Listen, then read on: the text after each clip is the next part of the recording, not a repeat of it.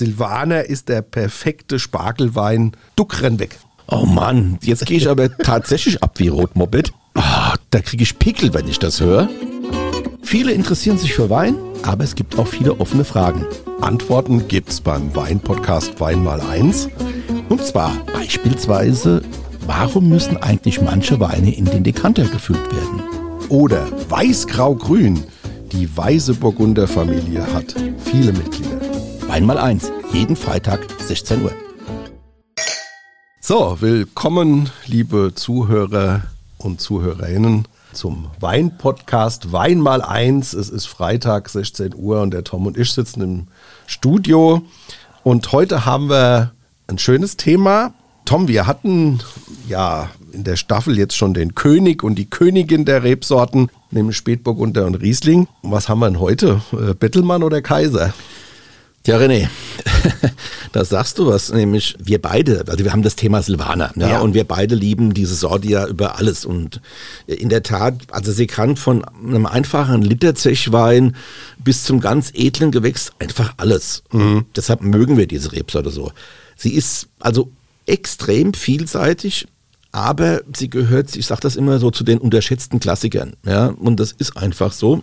Und die Winzerinnen tun sich mit der Vermarktung ungeheuer schwer. Mhm. Burgunder verkaufen sich einfach besser und äh, werde mich ja demnächst wieder auf den Weg machen äh, für die vierte Auflage meines Weinkompasses Rheinhessen, Straußwirtschaftsführer.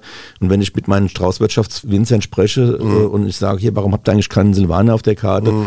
was häufig der Fall ist, und dann sagen die, ja, da müssen wir zu viel erklären, ja. Schade eigentlich, weil da steckt äh, viel Potenzial, das sehen wir immer wieder. Aber zurück zum Thema. Wir kennen die Sorte in den Schreibweisen mit Y oder I mhm. oder auch als grüner Silvaner. Davon abgesehen gibt es aber weltweit bestimmt 100 andere Namen von Avine über Johannesberger bis Zierfandler. Mhm. Lange dachte man, es sei eine der autochthonen Rebsorten, fand dann aber heraus, dass äh, die Eltern eine natürliche Kreuzung von Traminer mit österreichisch Weiß waren. Aber witzig ist ja, alte Winzer und Winzerinnen sprechen ja heute noch von der, Öster von der Österreicher. Also am Roten Hang war auch früher alles mit Österreicher. Ja.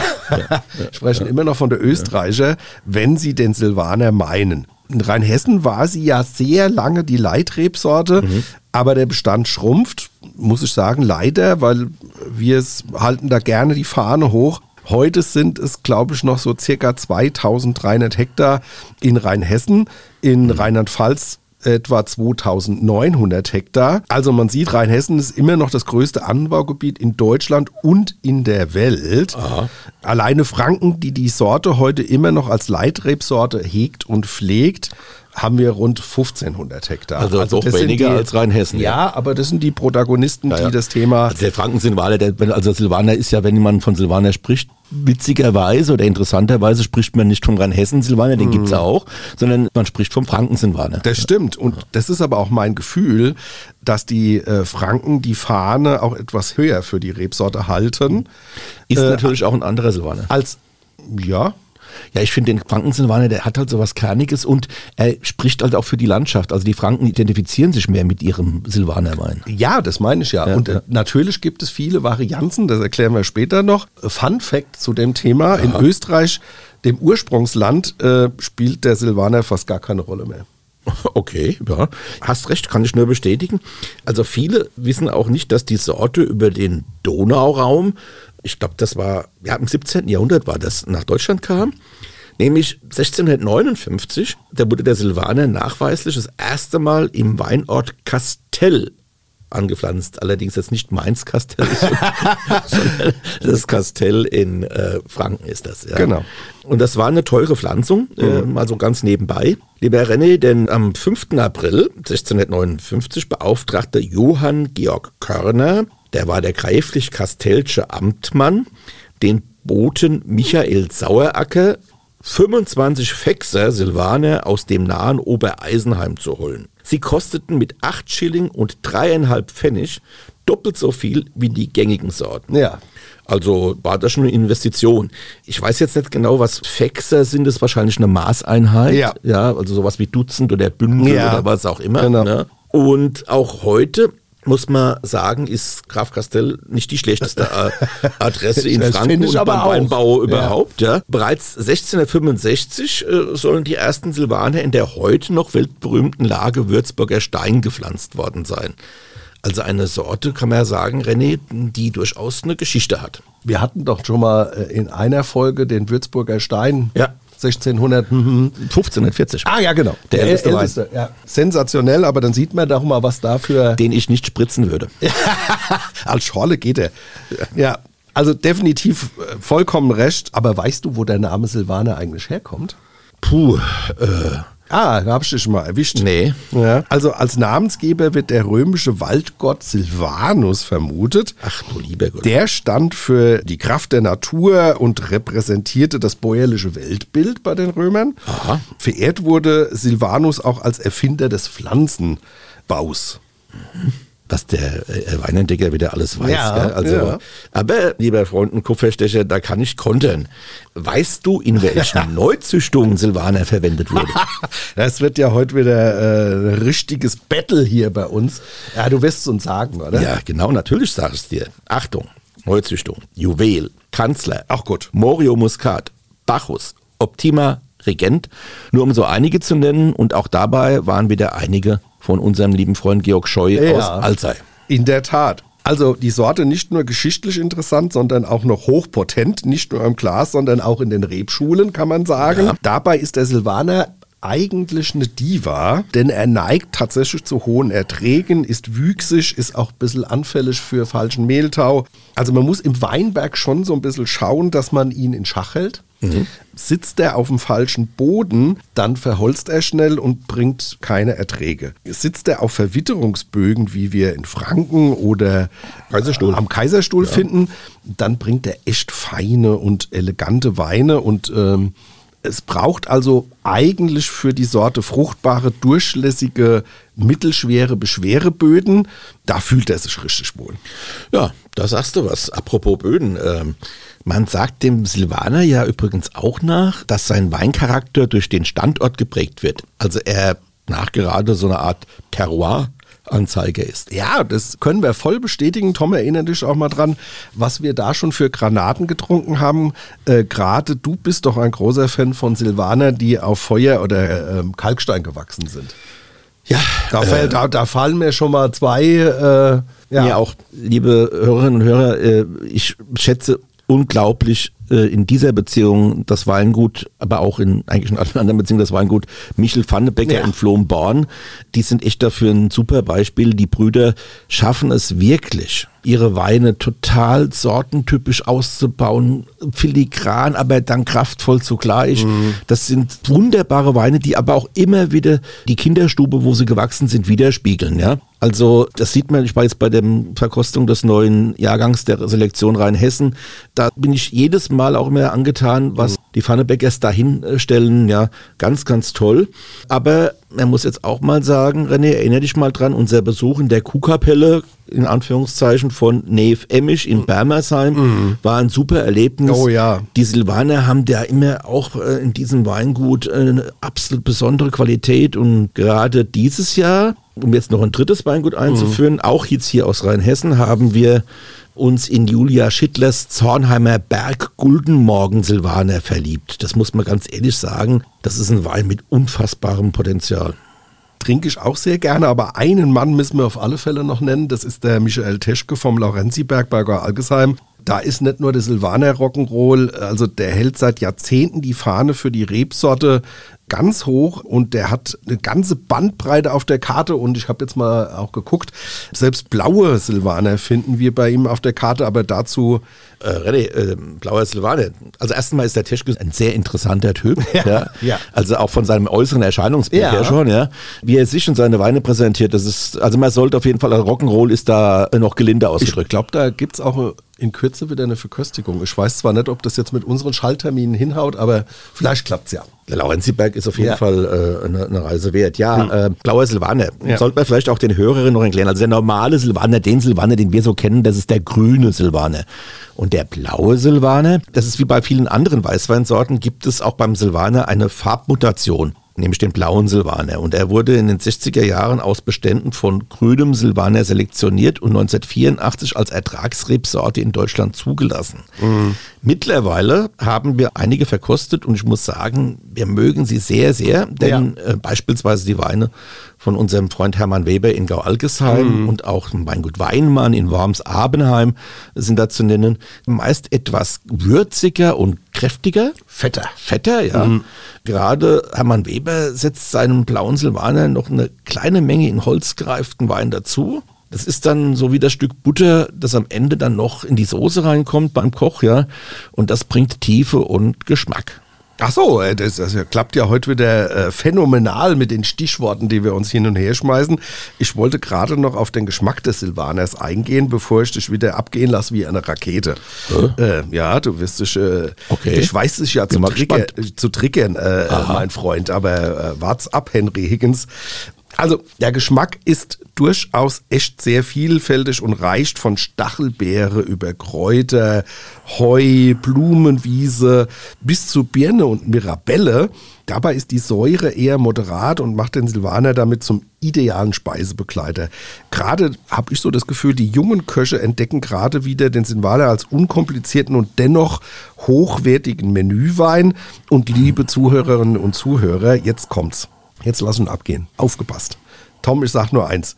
Silvaner ist der perfekte Spargelwein. Duck, renn weg. Oh Mann, jetzt gehe ich aber tatsächlich ab wie Rotmoped. Oh, da kriege ich Pickel, wenn ich das höre. Okay, natürlich kann man Silvaner auch zu Spargel trinken. Ja, aber der Silvaner ist insgesamt ja da wird bei dem Silvaner überhaupt gar nicht gerecht, 0,0. Nämlich, der Silvaner ist so bedeutend für den deutschen Weinanbau und er kann so viel und ist so flexibel und dann reduzieren ihn viele nur auf dieses Thema. Mhm. Ja? ja. Sicherlich ich habe es eben schon gesagt, der Silvaner passt natürlich gut zu Spargel. Er passt aber auch gut zu Salaten, zu Fisch, zu Vorspeisen generell. Wenn er jung ist, wenn wir keine so vollreife Wuchtbrumme verwenden, geht's aber in diese Richtung. Also es gibt ja auch voluminöse, so ein bisschen schulterbepackte Silvaner. Wir haben es eben gerade den vom Julian Schittler, der Zahnheimer Guten Morgen, der ist so ein richtig kräftiger, ja. Aber der, der kommt richtig cool zu Kalb und Geflügel und er kann es auch mit Marscheln, Pilzen und so weiter aufnehmen. Aber ich persönlich liebe den Silvaner auch als Solisten. Man trinkt sich einfach nicht satt daran. Und deshalb diese Schublade Spargel, die würde ich am liebsten verbrennen. Seht ihr, habt ihr gehört, so einfach geht es. Also, ich gebe dir vollkommen recht. Auch ich baue bei meinen Menüs gerne den Silvaner ein. Und oftmals ist es so, dass unsere Gäste verblüfft sind, was der Silvaner alles kann. Also mhm. das ist wirklich so, dass ja, sie sagen, so, ja. das ist doch ein Burgunder, sagen die, nee, das ist, äh, ja.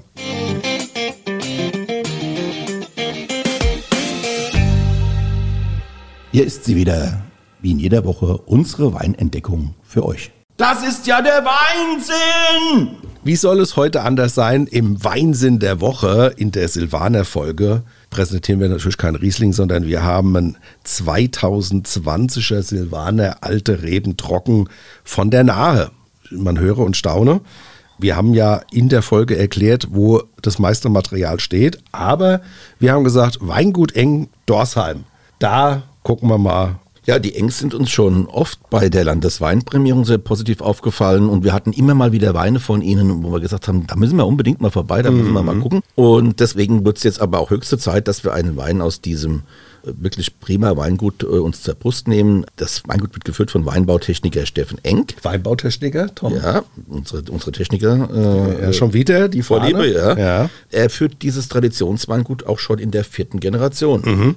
Sein Vater Theo Enk steht seit der Betriebsübergabe zwar weiterhin mit Rat und Tat zur Verfügung. Steffen Enk hat auch sozusagen die konsequente Qualitätsoptimierung der Weine ins Auge gefasst. Ja, er geht dabei, wie das halt, wie wir das auch von, vielen anderen Winzern kennen, einfach mit Freude ans Werk und betont, dass der Zyklus von Austrieb bis Jahrgangsverkostung beständig, letztlich aber dann doch jedes Jahr unterschiedlich ist. Und genau das ist es ja, was den Winzerberuf so reizvoll macht. Du mhm. hast jedes Jahr andere Bedingungen. Ja. ja, er sagt auch, für ihn entstehen erstklassige Weine aus dem Zusammenspiel von Freude, ist auch toll, dass man das als erstes ja. nennt, äh, Freude, Engagement, fachlichen Kenntnissen, dem Wahren von traditionellen Techniken, aber auch der Aufgeschlossenheit äh, für Neues. Könnte ich voll alles unterschreiben. Sehr ja. gut. Super.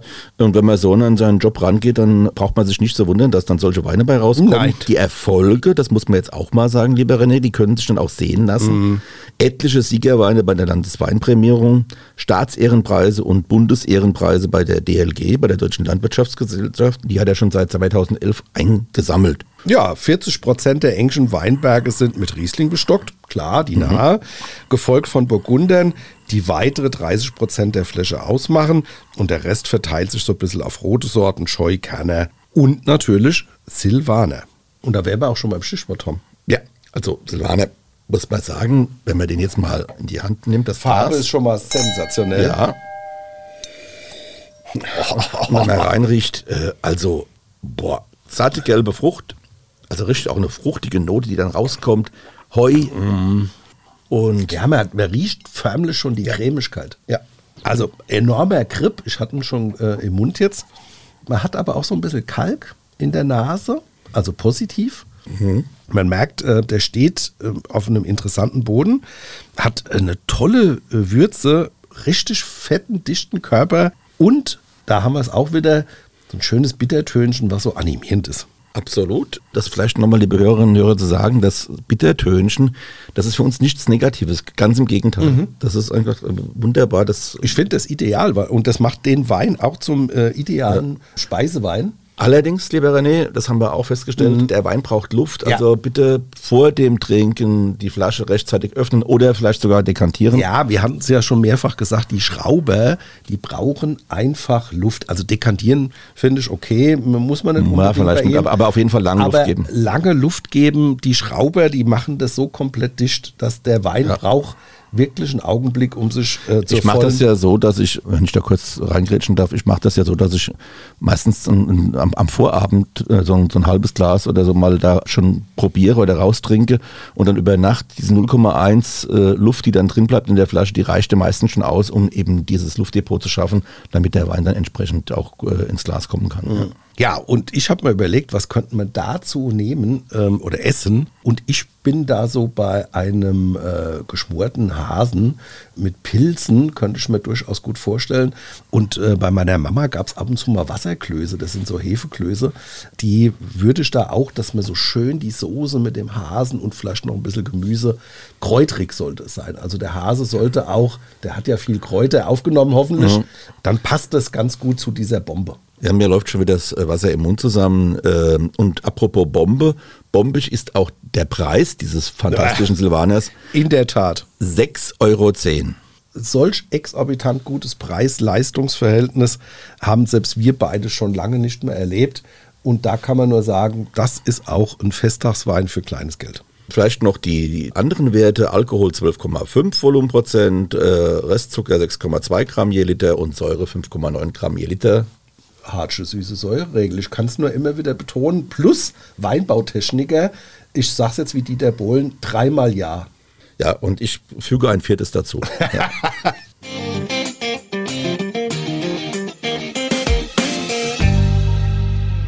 Also als Tipp, weil wir die Veranstaltung selbst schon gerne besucht haben, Silvaner Forum, das müssen wir unbedingt noch machen.